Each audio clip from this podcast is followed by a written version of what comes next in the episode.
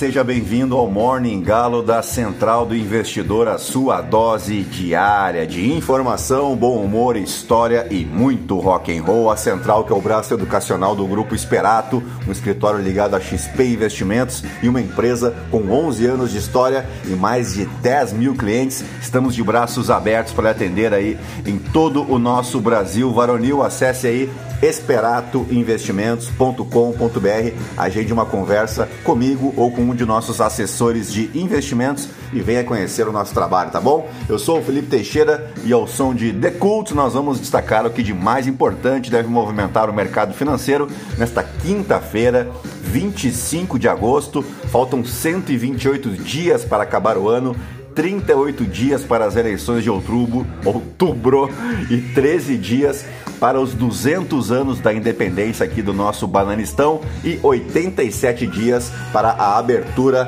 da Copa do Mundo no Catar.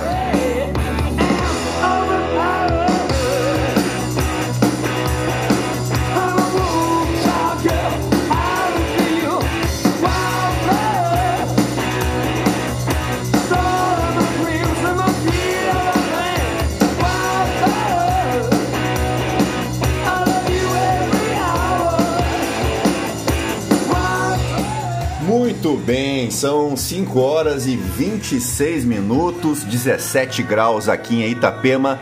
Hoje é Dia Mundial da Banana Split. Realmente não há o que não haja, né? A história da Banana Split é controversa, existe muitas versões aí para este fato. Segundo o livro da Banana Split, acredite, existe um livro sobre a Banana Split. Em 1904, essa sobremesa foi inventada na pequena cidade de Latrobe, na Pensilvânia, por David Strickler, um farmacêutico aprendiz. Ele adorava inventar receitas de sundae na farmácia onde era empregado. Um dia, como tinha bananas para a sobremesa, cortou ao meio a fruta e cobriu as metades com bolas de sorvete e calda de frutas. Bom, se é verdade, eu não sei, nem quero saber, porque ninguém gosta de banana split. Aqui no Brasil é dia do feirante, e aí sim começamos a falar a minha língua, né? Essa data foi escolhida para contemplar a primeira feira livre que aconteceu em São Paulo. Tinha que ser, né? Com 26 feirantes. Os agricultores da época não tinham total conhecimento do destino dos produtos que não foram comercializados nos empórios e nas mercearias. Por isso, em 25 de agosto de 1914, ocorria a primeira feira de rua que oferecia itens alimentícios, frutas, verduras e legumes com preço camarada, né? um preço menor do que em outros locais. As feiras e os trabalhadores uh, possuíam um papel essencial, então, a favor do consumidor que busca alimentos frescos e com preços mais acessíveis, e é assim até hoje, né? principalmente quando a compra é destinada a itens sazonais que têm sua produção respeitada pela natureza.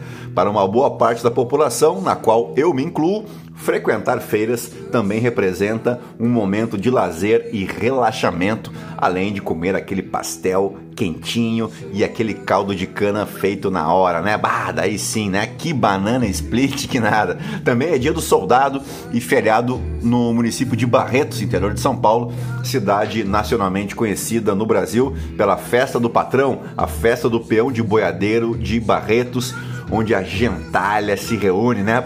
Nesta que é considerada aí como o maior festival de rodeio e de música sertaneja do país e também a cidade de Barretos é conhecida pelo Hospital do Amor, né? Referência internacional de tratamento oncológico. Também é feriado no município de Duque de Caxias, no Rio de Janeiro, em tributo a Luiz Alves de Lima e Silva, o próprio, né, o Duque de Caxias, apelidado também de O Pacificador e o Marechal de Ferro, um militar que permaneceu leal ao Dom Pedro I durante protestos lá em 1831, apesar de seus familiares terem abandonado o monarca.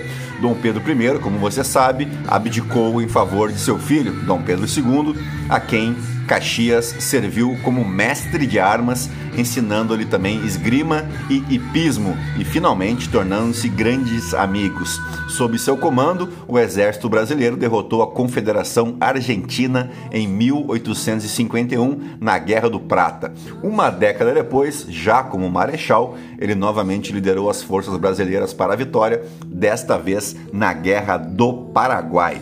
Como recompensa, foi elevado a nobre, tornando-se em sucessão barão, conde, marquês e, por fim, o, a única pessoa a receber um título de duque durante o reinado de Dom Pedro II.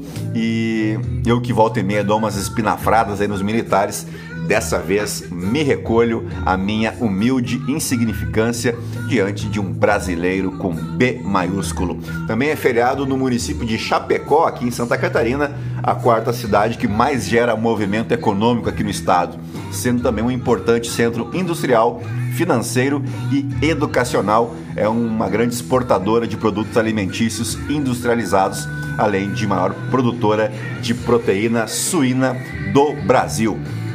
É feriado no município de Joaçaba, também aqui em Santa Catarina, e nos municípios de Rio Pomba, nos, nas Minas Gerais, Cáceres, no Mato Grosso, e Porangatu, em Goiás. E agora sim, depois de embevecer vocês com tanto conhecimento, vamos direto ao que interessa. Mas antes, se você gosta do conteúdo aqui da Central do Investidor, nos ajude, por favor, compartilhe com um amigo ou uma amiga, indique nosso podcast e não esquece de avaliar e de seguir a nossa página aqui no Spotify para ajudar a gente a chegar nas 600 avaliações e chegar também a cada vez mais ouvintes. Já passamos de 11.500 ouvintes que, apesar dos pesares, não se misturam com a gentalha. Você pode me seguir também no Instagram, no Felipe ST. E é isso aí, gentalha. Vamos operar!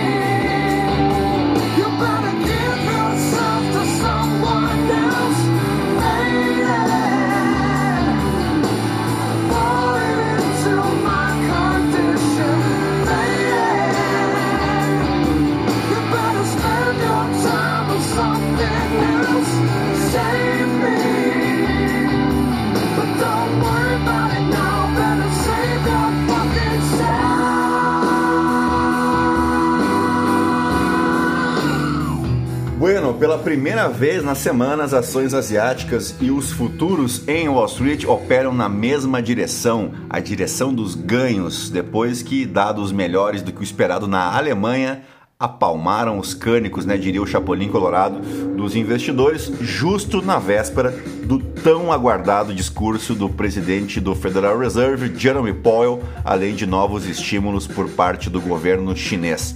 As ações ligadas ao setor de energia estão entre os maiores ganhos na Europa, enquanto os futuros dos Estados Unidos subiram após o fechamento positivo do S&P 500 e do Nasdaq.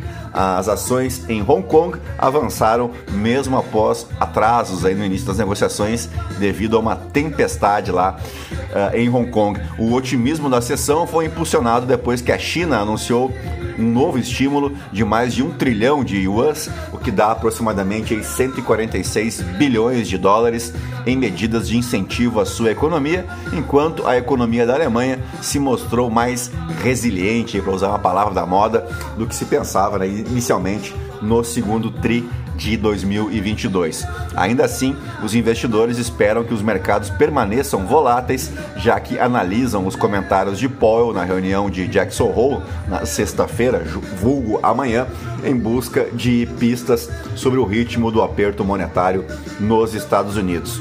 O petróleo engatou um novo rally de alta que pode alimentar novamente mais pressões inflacionárias. Os preços do gás natural subiram para novas máximas históricas intensificando uma crise de energia que ameaça a economia da zona do euro e, portanto, as perspectivas globais. Bueno, por aqui, de acordo com o jornal Estadão, o dinheiro destinado a ações e serviços públicos de saúde no projeto do orçamento de 2023 pode ser ainda menor com a captura de recurso por emendas parlamentares do relator, chamadas de RP9 essas emendas não respeitam critérios de divisão e transparência e sustentam o chamado e vergonhoso orçamento secreto. O projeto de orçamento deve prever cerca de 10 bilhões de reais de emendas de relator para compor o piso de saúde, o mínimo que o governo tem por obrigação constitucional que destinar a área no orçamento. É o que os técnicos do orçamento chamam de solução por dentro do piso de saúde. Até 2022, as emendas de relator funcionaram em boa medida como um adicional de recursos acima do piso da saúde. O espaço no orçamento para as emendas de relator era aberto pelo próprio Congresso. Ou seja, o projeto de orçamento poderia ser enviado sem a previsão dessas emendas. Agora, para 2023, o próprio executivo já prevê o espaço para as emendas de relator no projeto de orçamento. No orçamento de 2022, o mínimo obrigatório para a saúde era de 139,8 bilhões de reais. No final, com as emendas de relator acima do piso e outros acréscimos destinados à área, totalizamos aí 150,5 bilhões de reais. Já em 2023, a estimativa é que o orçamento da saúde fique em 149,3 bilhões de reais, já contando então os 10 bilhões de emenda de relator dentro do piso. Afinal de contas, né, temos poucos sequelados pela Covid aí, para que investir em saúde, né? A avaliação é de que essa captura do orçamento da saúde pelas emendas de relator adicional tende a pressionar ainda mais o SUS num cenário em que as demandas do setor são crescentes falta de diversos insumos, como a vacina da Covid para crianças, soro, contraste e outros itens. Outra fonte de adicional de pressões sobre o SUS para 2023 é que estados e municípios terão que implementar o piso de enfermagem. Com a redução do orçamento, as transferências a governadores e prefeitos também devem ser reduzidas. Mudamos de assunto agora, vamos falar de corrida presidencial. A participação do presidente Jair Bolsonaro no debate promovido pela Bandeirantes no próximo domingo depende da presença de seu maior adversário, o ex-presidente Luiz Inácio Lula da Silva. Nos bastidores, a cúpula da campanha de Bolsonaro diz que ele só irá se Lula comparecer. Olha só que amor, né? Que amizade bonita. Oficialmente, porém, a assessoria do presidente afirma que ele ainda avalia sua participação no debate e só tomará a decisão final na sexta-feira, vulgo amanhã, pois tudo vai depender do momento político. A coordenação de campanha de Lula, por sua vez, diz que ele deve comparecer ao debate organizado pela Band em pool com o jornal Folha de São Paulo, o portal UOL e a TV Cultura. O comitê petista nega informações, dando conta de que o ex-presidente espera a repercussão de sua entrevista no Jornal Nacional, na TV Globo, nesta quinta-feira, para tomar uma decisão, aproveitando o gancho aqui. Uh, não esperem qualquer resumo dessa entrevista do Luiz Inácio à TV Globo, porque até.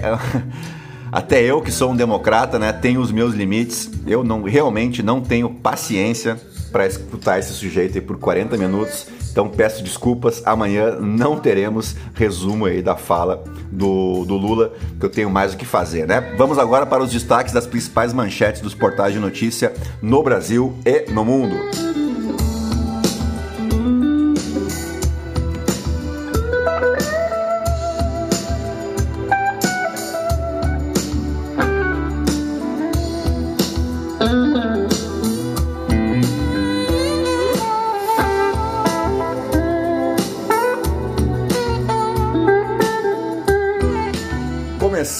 Pelo Estadão. O orçamento secreto vai capturar verba para a área da saúde no ano que vem. O projeto deve prever cerca de 10 bilhões de reais de emendas de relator para compor o piso de saúde.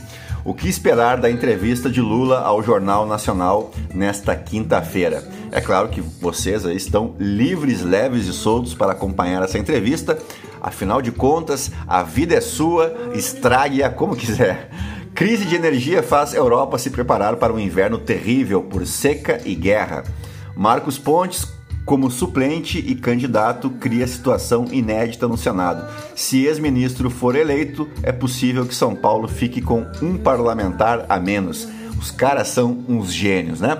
Uh, a notícia aqui é que São Paulo uh, perdeu né, para o Flamengo 3 a 1 uh, na semifinal da Copa do Brasil. Na outra, em, no Rio de Janeiro, tivemos Fluminense e Corinthians que empataram em 2 a 2 esse jogo do São Paulo com o Flamengo foi no Morumbi. Então, no jogo, na, nas partidas de volta, né? São Paulo e Corinthians decidem a vaga para a final jogando em casa. O que mudou para a Rússia e a Ucrânia seis meses depois da guerra? Governador de Santa Catarina aparece atirando em primeira propaganda eleitoral na TV. Ciro Gomes no Jornal Nacional, o que o mercado enxergou na entrevista? Bom, o que o mercado enxergou eu não sei, mas que deu um medinho aí no Bolsonaro e no Lula, que estão louco para não ir nesse debate, coincidentemente, depois da entrevista do Ciro Gomes lá no Jornal Nacional, onde a gente percebe, concordando ou não com o seu programa de governo, a diferença de nível né, de candidatura. Não dá nem para comparar, né? não dá nem para saída pegar os dois primeiros colocados nas pesquisas. Tem uma dificuldade enorme né, de concatenar duas ou três frases que façam sentido. Bom, vamos adiante. Tribunal Eleitoral do Rio proíbe repasses do fundão a Daniel Silveira. Premier da Finlândia quase chora ao se defender após vídeo em festa. Pois lá ela está tendo que se explicar, a Premier da Finlândia, que é uma moça muito jovem, né, tem 36 anos, se não estou enganado, ela foi flagrada dançando numa festa e isso causou um problema lá na Finlândia. Uh, aqueles não estão acostumados aqui com as nossas notícias tupiniquins aqui, né, da, da, nossa política brasileira. Vamos adiante para a Folha de São Paulo. Guedes sobe o tom com empresários e diz que Lula e Bolsonaro não são iguais. Ministro se irritou com o fato de alguns deles tratarem os dois candidatos como equivalentes. Bolsonaro inclui ruralistas no desfile do 7 de setembro com tratores na esplanada. Malafaia diz que Moraes é desgraçado e sinaliza confronto com o TSE. O pastor Malafaia, né, que é um grande cristão, né, um cara assim que tem Jesus no coração e mostra isso diariamente com esses elogios que ele faz aí às autoridades, aos seus adversários, é um grande cristão. Vamos para, vamos adiante. Datafolha, eleitor de Ciro concorda com mais democracia e vê estabilidade na economia. Decisão que censurou Datafolha na Bahia, a pedido do PT, é revogada pelo TRE. Lula segura empate com Bolsonaro entre evangélicos mais pobres, aponta Datafolha. Laudo da perícia aponta que Adolfo Souza Duarte, o Ferrugem, morreu por asfixia. Justiça decreta prisão de jovens que estavam com ambientalista na represa Billings. Chapa de Haddad tem vidraça em investigação e gastos de Márcio França. Vamos no valor econômico? Decreto recompõe alíquotas do IPI para proteger produção da Zona Franca de Manaus. TSE derruba vídeos de reunião de Bolsonaro com embaixadores. Antes crítico do fundão, Bolsonaro usa 5 milhões de reais de dinheiro público. O Bradesco vai comprar 51% da BVDTVM para formar gestora independente. IPCA 15, veja os itens que mais subiram em agosto. TCU aprova privatização do metrô de Belo Horizonte. Metroviários podem parar. TRF4 afasta PIS e COFINS sobre bonificações em produtos e descontos dados ao varejo. Luiz Fux lança livro em meio a climão entre Aras e Moraes. Vamos para o Globo. Coluna da Malu Gaspar, TSE vê risco de quebra de sigilo de voto em proposta dos militares. Coluna da Bela Megali, alvo da Polícia Federal, fez ao menos três indicações para o alto escalão de Bolsonaro. Coluna do Lauro Jardim, o que esperar da nova pesquisa presidencial do IPEC, ex-IBOP. Uma outra aqui da Bela Megali, a estratégia de Lula para superar Bolsonaro hoje no JN pastor aliado de Bolsonaro, promete incendiar o 7 de setembro. Adivinhe quem é o, meliante? Ele, Silas Malafaia, o mentor intelectual e espiritual do inquilino do Palácio do Planalto. Janones já criticou uma mata do PT e chamou ex-governador de quadrilheiro. Simone Tebet, candidata do MDB à presidência, participa hoje de sabatina no, na CBN no Valor e no O Globo. A disputa pelo voto da classe média urbana é a mais acirrada na eleição, em especial no Sudeste, que é normalmente onde se definem as eleições, né? Uh, vamos agora para o Poder 360. Contra fama governista, empresários vão se dizer apolíticos. agora tá meio tarde, né? Uh, a pesquisa Exame Ideia: Lula tem 44% e Bolsonaro 36%. Lula lidera em fundo eleitoral. Conheça o top 20. Grupo de Lula acusa bolsonaristas de fake news em 15 processos. Bolsonaro escorrega e cai ao cumprimentar apoiadores em BH. Alckmin deve defender nova relação do governo com Santas Casas. TSE manda retirar vídeos que associa Bolsonaro à Covid. Moraes define ministro, ministros para analisar propaganda eleitoral. Vamos ganhar no primeiro turno das eleições, diz Bolsonaro. Uh, vamos agora para o The New York Times. Como a China poderia sufocar Taiwan? No The Washington Post,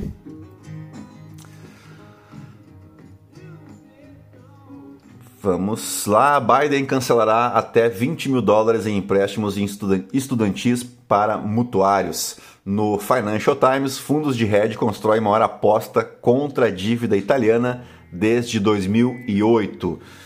Vamos direto para os nossos fatos históricos, porque o 25 de agosto marca o aniversário dos atores Sean Connery e Tony Ramos, além de Bernardo Rocha Rezende, o Bernardinho, ex-jogador, treinador de voleibol, ele também é economista e empresário. Como treinador, Bernardinho é um dos maiores campeões da história do voleibol, acumulando mais de 30 títulos importantes e 22 anos de carreira dirigindo as seleções brasileiras feminina e masculina. Entre 2001 e 2017, por 16 anos, portanto, ele foi o técnico da seleção brasileira de voleibol masculino, tendo conquistado dois ouros olímpicos, 2004 e 2016, três campeonatos mundiais, duas Copas do Mundo, três Copas dos Campeões e oito Ligas Mundiais. Conjuntamente, a sua passagem pela seleção brasileira feminina, Bernardinho conquistou seis medalhas olímpicas consecutivas de 96 em Atlanta a 2016 no Rio de Janeiro. Eh, foram dois bronzes, duas pratas e dois ouros. O homem é uma múmia de tanta faixa, né?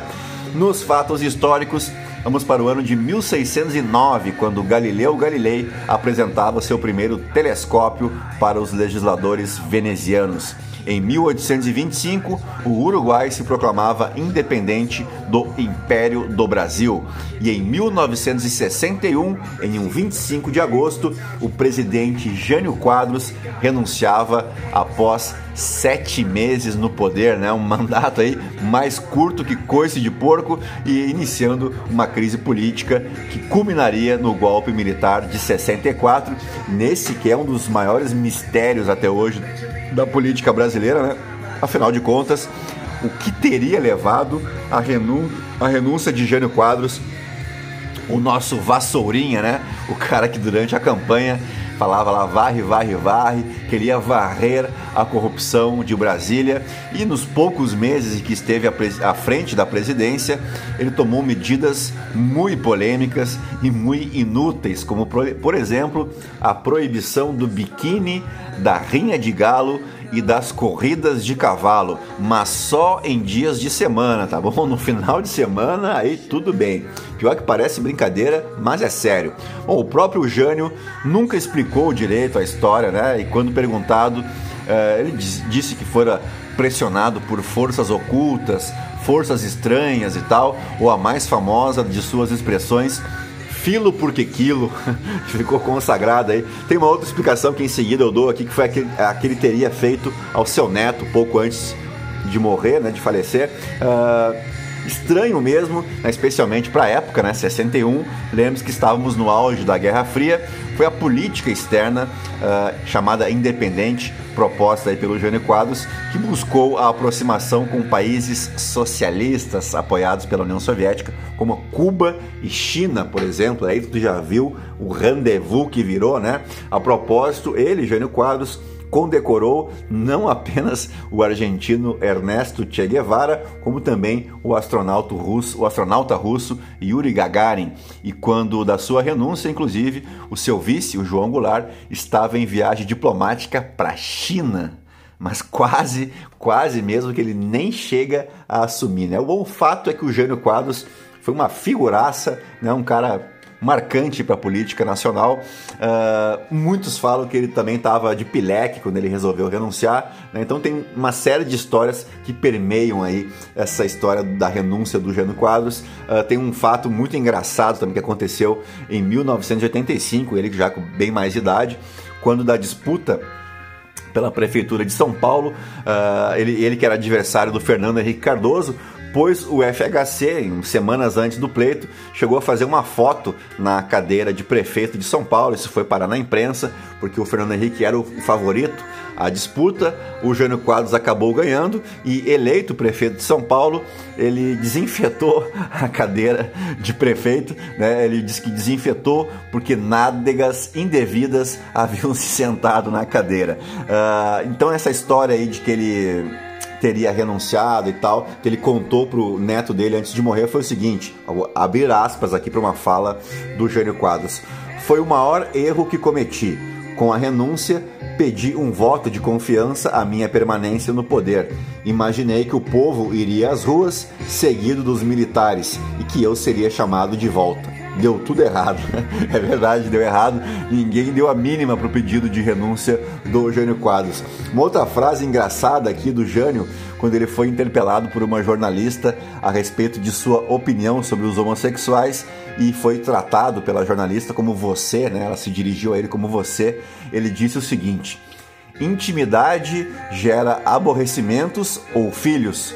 Como não quer aborrecimentos com a senhora e muito menos filhos, trate-me por senhor. Uh, uma outra clássica aí do Jânio é a frase: bebo porque é líquido, se fosse sólido, como ia. Uh, a última aqui, referindo-se a Carlos Lacerda, que nós destacamos ontem, né? Uh, após Franco Montoro, durante o debate, pedir para o Jânio refutar ou negar uma suposta frase de Clemente Mariani, presente eh, num livro póstumo de Carlos Lacerda. Ele disse o seguinte: o senhor acaba de querer citar as escrituras valendo-se de Asmodeus ou de Satanás. Uh, então esse foi o Gênio Quadros, é uma grande figura que prometeu um dia varrer a corrupção de Brasília. Ora, ora, ora, pobrezinho, né? Ele que foi no final da vida já envolto aí em escândalos de corrupção também. Então, Vamos encerrando desta forma melancólica o nosso Morning Galo desta quinta-feira, 25 de agosto. Uh, e vou deixar vocês na companhia muito mais interessante aí de Aerosmith. E eu volto amanhã com mais uma edição do nosso Morning Galo, tá bom? Um grande abraço para vocês, bons negócios, bom dia e até amanhã. Tchau, fui!